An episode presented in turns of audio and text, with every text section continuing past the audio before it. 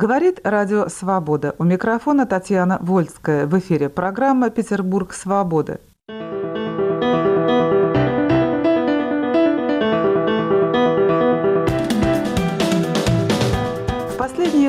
Петербурге появилось немало мест и событий, куда стремятся попасть модные и креативные люди.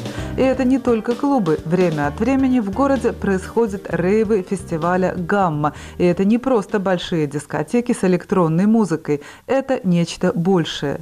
О петербургских рейвах и о профессии диджея мы говорим с диджеем, организатором фестиваля «Гамма» Иваном Логосом и диджеем Леной Поповой, резидентами творческого объединения M-Division. Скажите, Лена, как получилось, что вы стали диджеем? Я в 94 году начала играть, и промоутеры любят говорить, что я первая девушка российская диджей. Ну, мне посчастливилось вот как бы все это видеть в зачаточном да, состоянии, как это все развивалось. У нас тоже же были какие-то и заводы, и дворцы. За 300 рублей вахтеру нас пускали, например, в Белосельских, Белозерских, в особняк Шесинска, где был музей Ленина. Мы там тоже за бутылку водки устраивали рейвы, просто вахтеру платишь. Но было же беззаконие, без времени. Иван, понятно, Лена была у истоков. Вы совсем молодой человек. Как вы пришли к этому делу? Что-то это, конечно, было связано с желанием изменять там ситуацию в том месте, где я жил, и мне хотелось эту культуру показывать, хотелось самим танцевать, создавать субкультурные какие-то веяния у себя в городе, где мы это начали делать. Это был город Омск, Сибирь, печальный очень регион. Те клубы, которые существовали в городе, не удовлетворяли, так скажем, наших музыкальных там потребностей и вкусов, поэтому мы стали делать свои события. А начали... кто это мы? Я и мой друг, партнер э, Слава, мы с ним это основали, начали и до сих пор продолжаем. Началось это все с маленьких событий, там человек на 200, и постепенно это все выросло в события, на которые мы уже собрали порядка там тысячи человек. Это, конечно, все было тяжело, непросто. Я заканчивал университет информационные технологии, инженер-системотехник. Первое наше событие нам принесло минус 250 тысяч рублей в 2009 году. Учитывая, что зарплата у меня была 15 тысяч рублей, ну, нам было достаточно тяжело окупить погасить этот долг. И единственный, в принципе, способ был сделать еще несколько событий, чтобы заработать. Ну, на самом деле, нам просто не повезло с первым событием. Был дождь, а событие было под открытым небом. Просто часть людей не поехала из-за дождя. Через там два события мы уже окупили эти долги и уже вышли в некую окупаемость, там, небольшой ноль или плюс. Спустя несколько лет я принял решение переехать в Петербург, потому что давно планировал уехать из Омска. И с 2013 года мы начали здесь возрождение былой славы Петербурга. Мы, конечно, знали о том, что здесь происходило, и понимали, что это наша своеобразная рейв-столица вообще России, где происходили становления там некой культуры. На тот момент уже, к сожалению, здесь э, все было очень похоже на Омск. Местные ребята, они все были в упадническом состоянии, которое очень символизирует Петербург. Ничего здесь не получится, ничего здесь не надо никому, здесь все уже было, все прошло. Ну, естественно, для нас, э, приехавших из Омска, где мы там собирали 2-2,5 тысячи человек в там самом бедном городе миллионники и видят горящие глаза даже там, мы, конечно же, понимали, что здесь есть возможности все изменить. Взялись и начали это делать. Вот, собственно, сейчас мы пытаемся это все построить более четко, более качественно, более интересно. Может быть, это, конечно же, стало сложнее, но не утратило там того, наверное, духа свободы, который изначально вкладывался.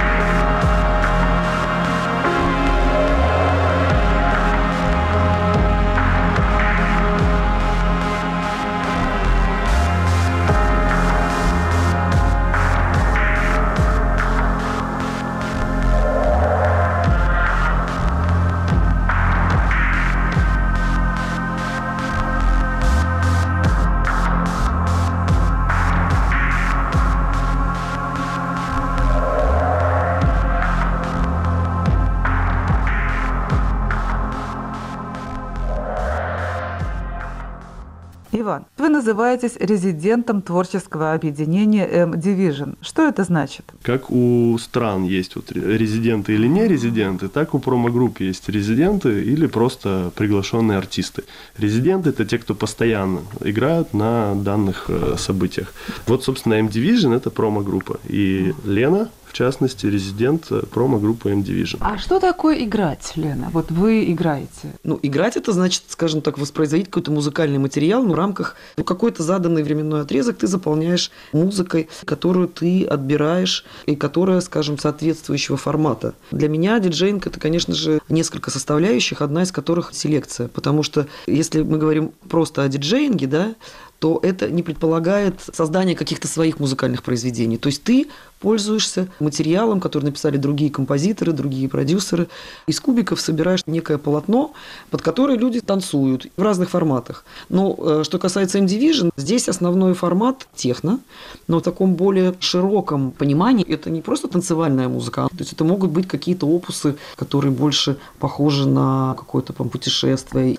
Когда ребята стали здесь делать мероприятия, на самом деле это действительно очень сильно помогло Петербургу потому что у нас действительно был провиз, и есть еще некоторые промо-группы здесь, которые тоже устраивают, там, Present Perfect, да, с которыми мы тоже все дружим и сотрудничаем, но у них, скажем, более коммерческий подход. Они и артистов зовут более простых. А что касается Ивана и его друзей, и людей, которые занимаются отбором а, музыкантов, то здесь больше поля для экспериментов. Более смелые решения принимаются, каких артистов позвать. Иногда люди не понимают, почему это звучит на танцевальном мероприятии. То есть мы это понимаем, а люди не понимают. То есть у них есть задача. Им нужно это понять, им нужно это прочувствовать. И уже на второе, третье мероприятие они приходят, и они уже ждут именно такой музыки. Да? Они уже ждут инсталляции, потому что тесно связано с визуальным искусством.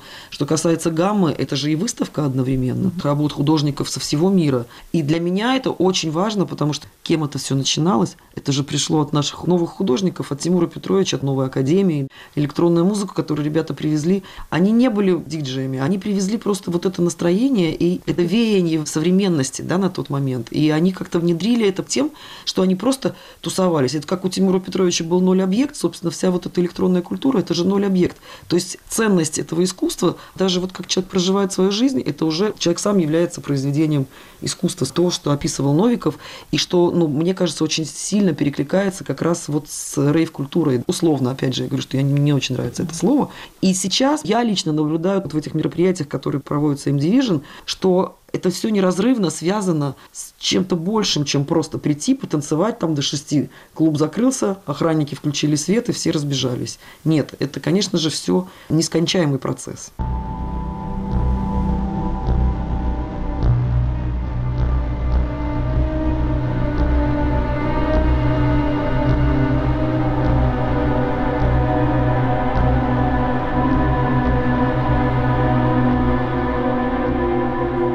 Радио Свобода. В эфире программа «Петербург свободы».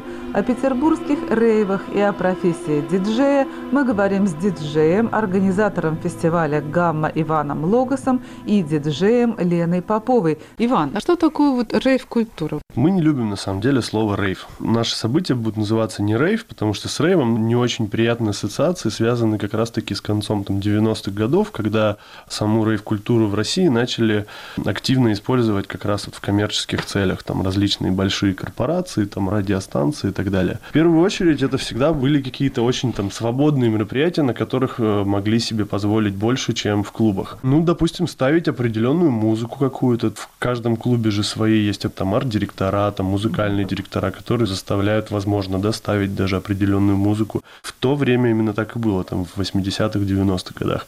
Рейв был как некий протест основной всей массовой культуре. Ну, собственно, андеграунд. Просто настоящий такой электронный. То есть, если в клубах, условно, там какой-нибудь студии 54 в Нью-Йорке, да, там легендарного клуба играла диско, и параллельно где-то там в даунтауне Нью-Йорка там проходил рейв на 2000 человек, где играла техно, о котором эти люди не подозревали. То есть, это две разные просто там субкультуры.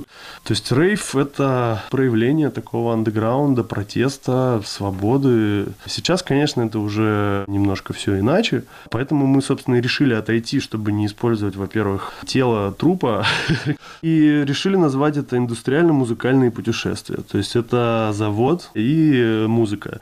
Очень понравилось всем именно это название, именно этот смысл, который мы внесли в рейв-культуру. И люди ну, почувствовали то, что мы делаем, это было искренне, то, что мы просто сами любим. То есть свобода и искренность выражается просто в том, какую музыку вы ставите, да, вне всяких рамок.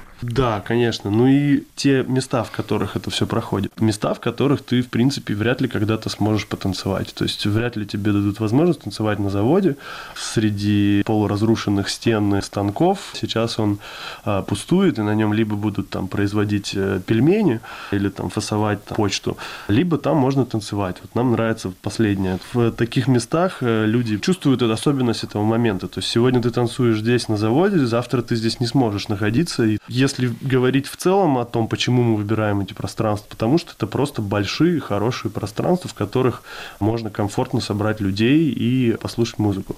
Мы, конечно же, можем танцевать и в концертном зале или в клубе, но это не так интересно, это не так э, увлекательно и не позволяет нам трансформировать пространство так, как мы хотим. То есть нам нравится брать пустые локации и делать из них то, что нам нравится. Визуально их оформлять, добавлять туда медиа-искусство. Каждый каждое событие – это вот такой особый акт искусства. Скажите, Лена, а какое вот искусство, что еще рядом с техномузыкой идет? Это не просто там какая-то дискотечка, да, а это целый культурный пласт, это мода, это образ жизни. Понятно, что видео-арт делается в такой гармонии со звукорядом. Наверное, это и танец, но дело в том, что танец здесь имеется в виду не выступление, хотя они тоже случаются, но они случаются скорее на танцполе и спонтанные. ходят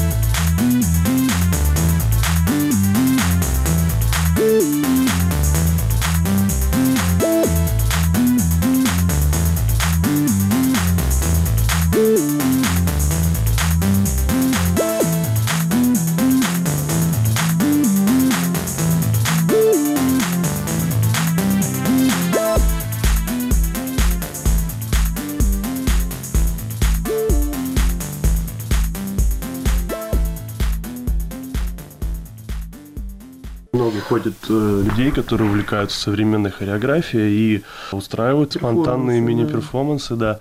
На гамме 2017 года мы запустили такой проект, который называется «Артификация». Проект направленный на развитие и поддержку современных художников. То есть у нас много в целом художников, которым просто негде выставляться и представлять свои работы.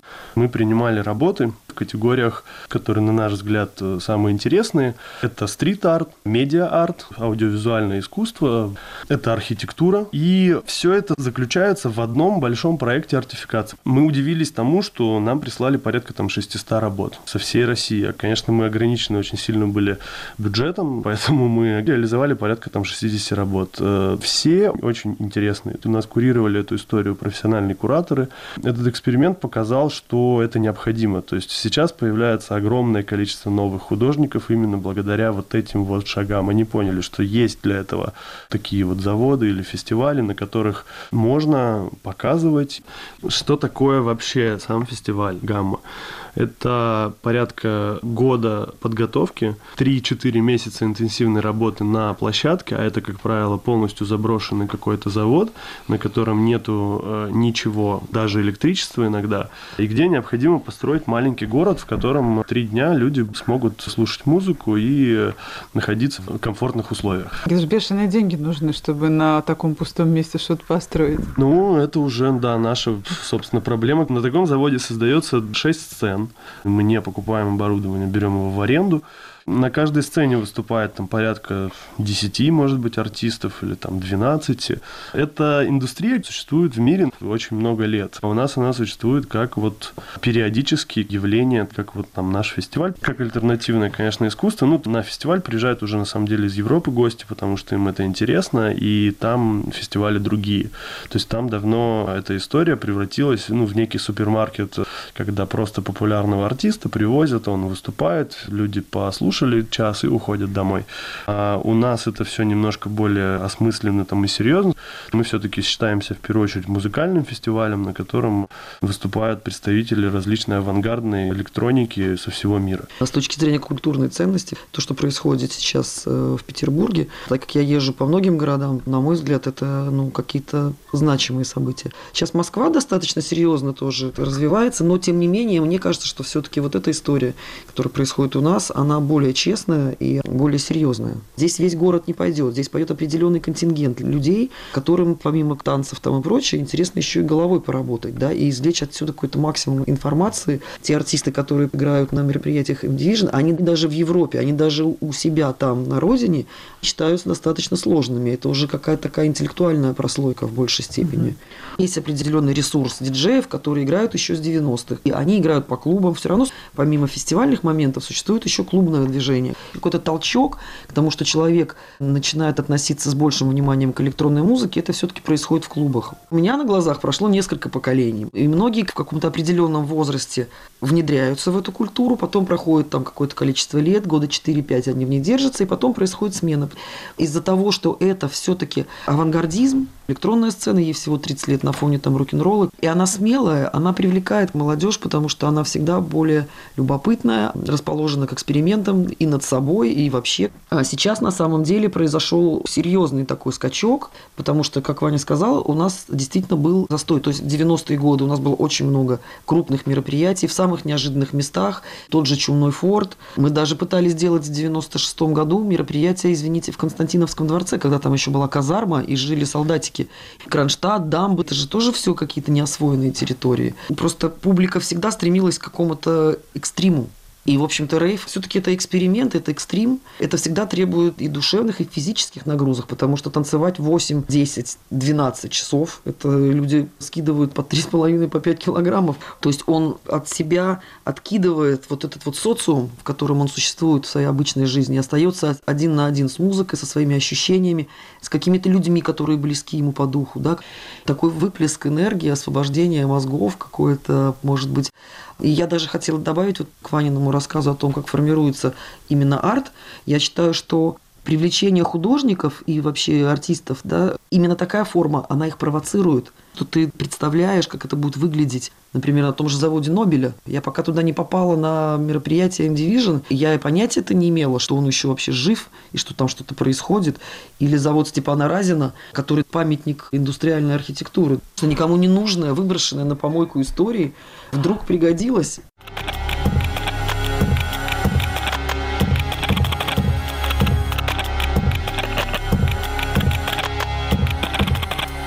Говорит Радио Свобода. В эфире программа «Петербург свободы».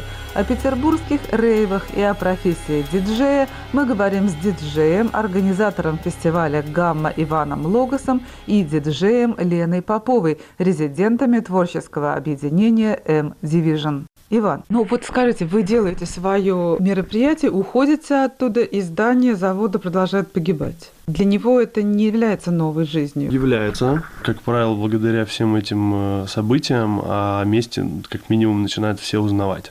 У нас, например, была интересная очень история с одним из цехов Нобеля. Завод Нобеля – это первый механический завод Российской империи. И мы случайно нашли это место, провели там несколько мероприятий, и нашелся благополучный арендатор для этого места, и нам пришлось оттуда съехать. А второй завод, то есть завод сам был достаточно большой, и собственник этого завода предложил нам еще один цех чуть дальше.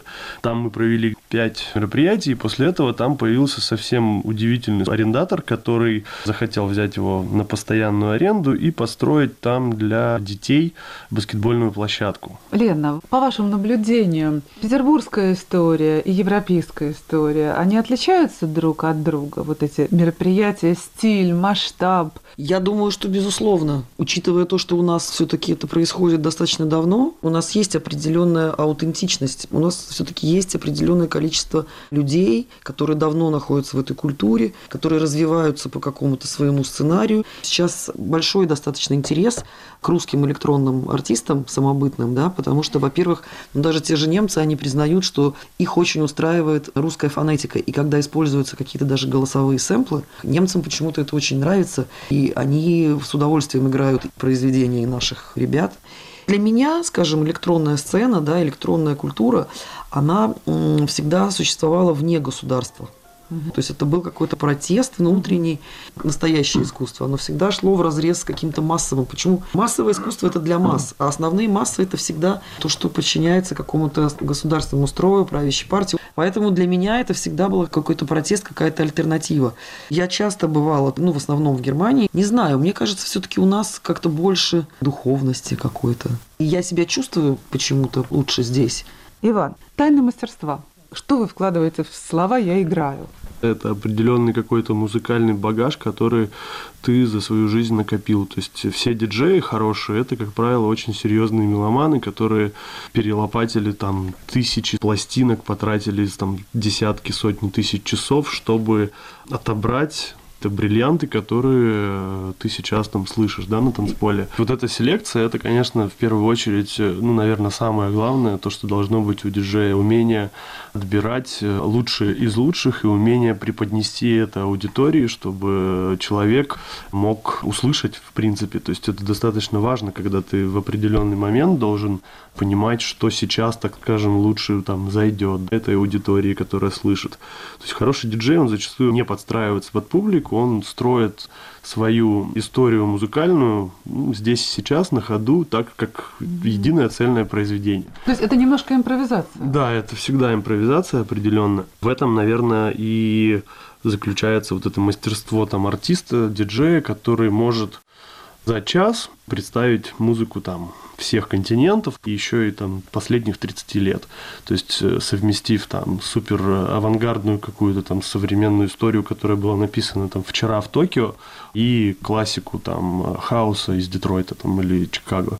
То есть есть э, диджеи, которые уже возраст там 65 лет, да, как бы они играют не часто, но это вот те самые люди, которые стояли у этих истоков. Лен, а с вашей ну, точки зрения? Я абсолютно согласна с Иваном, но мне кажется, что существует в этом еще определенная магия, да, и определенный шаманизм, потому что электронная сцена – это музыка без слов в основном. Ты можешь влиять на людей исключительно ритмом, ритмом, мелодиями. Происходит такое, ну, некое камлание, да, Иван мне как-то высылал статью, что действительно многие, даже ученые сейчас занимаются, изучают это явление, потому что такое количество народу собирается в одном месте, чтобы просто молча танцевать под громкую музыку. Такое коллективное, сознательное, и в том числе и бессознательное, мне кажется, там все в кучу. И диджей, собственно, управляет вот этими состояниями, потому что когда человек остается один на один с собой, и со всеми, собственно, потому что как бы это предполагает большое количество энергии, а это же всегда чувствуется.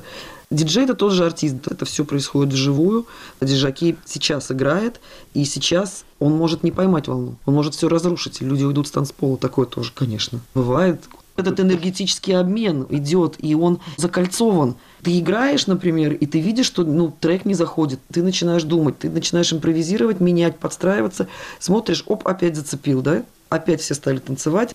Если люди на танцполе не отдают тебе ничего, если они просто ну, как бы стоят там или просто там слушают, иногда бывает так, что вроде танцуют, вроде полный танцпол, а ты чувствуешь, что это формально. Это реально коллективное творчество. То есть диджей еще и дирижер вот этого оркестра. Безусловно, конечно. Он еще и дирижер этого оркестра. Вы хотите дополнить, да? Да, я хотел сказать, что вот сейчас очень популярная и модная история, такая иммерсивные спектакли, да? Так вот, рейв, э, собственно, является вот этим иммерсивным действием. Каждый участник является непосредственным участником, и если вот эти роли там играют не очень, то, соответственно, и так себе само событие получается. В целом, это очень действительно открытые новому молодые люди, от 20 30 до 35 лет, на самом деле очень большой разбег, то есть там даже и 40-летние приходят очень часто. И это просто активные молодые люди, которые сейчас, наверное, в целом создают вообще и будут создавать что-то в будущем, потому что каждый из этих людей, он что-то из себя представляет. Это художники, это журналисты, это музыканты, поэты. Ну, это видно по лицам просто, это видно, там можно посмотреть фотографии с этих событий. И опять же зависит, конечно же, от того, что вкладывают организаторы. Если просто пригласили популярного артиста и дали максимально масштабную рекламу, то там, соответственно, соберется всякий сброд. От них только потом одни проблемы. Они потом будут писать отзывы, что просят вернуть деньги, потому что им не понравилось. А здесь э, люди уже осмысленно идут, они знают, куда, зачем. И каждое событие расценивают как важное явление в их жизни, к которому они готовятся, одежду подбирают, покупают пластинки, чтобы потом их подписать у этого артиста. Ну, то есть целый пласт культуры. Говорит Радио Свобода. Вы слушали программу «Петербург свободы». О петербургских рейвах и о профессии диджея мы говорили с диджеем, организатором фестиваля «Гамма» Иваном Логосом и диджеем Леной Поповой, резидентами творческого объединения «М-Division». Вела передачу Татьяна Вольская, продюсер Виктор Смирнов. Оставайтесь с нами.